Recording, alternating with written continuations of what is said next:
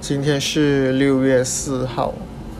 今天我在看书的时候，我学习到了一个很不错的知识，就是我们在不经意的情况下会产生许多的习惯，而科学家们就针对习惯做出了一个实验。他们把一只老鼠放进了一个迷宫，然后再把一些食物放进迷宫的另外一边。这实验开始。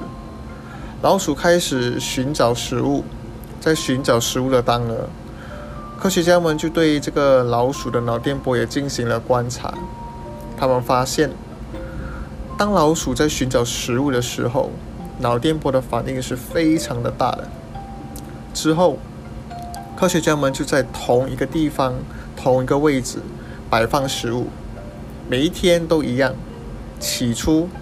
老鼠的脑电波就没有明显的改变，但是到了许多重复之后，老鼠的脑电波开始没有了太大的反应，而这是因为老鼠已经习惯了这条道路。我们人也会在不经意的情况下产生许多的习惯，比如说我们在指定的时间内起身，我们的生理闹钟也是一种习惯。当我们明白人。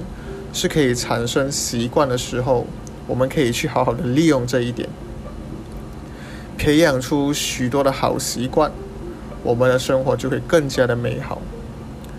而好习惯就会有坏习惯。好消息的是，习惯是可以被纠正。比如说，我们每天都离不开手机，每天在打游戏，每天追韩剧，而这些可以当做是我们的娱乐，但。不可以当做是我们的习惯，改掉一个坏习惯胜过建立一个好习惯。我们先把坏习惯改了，然后再建立一个好习惯，最后再坚持，成功就离你不远了。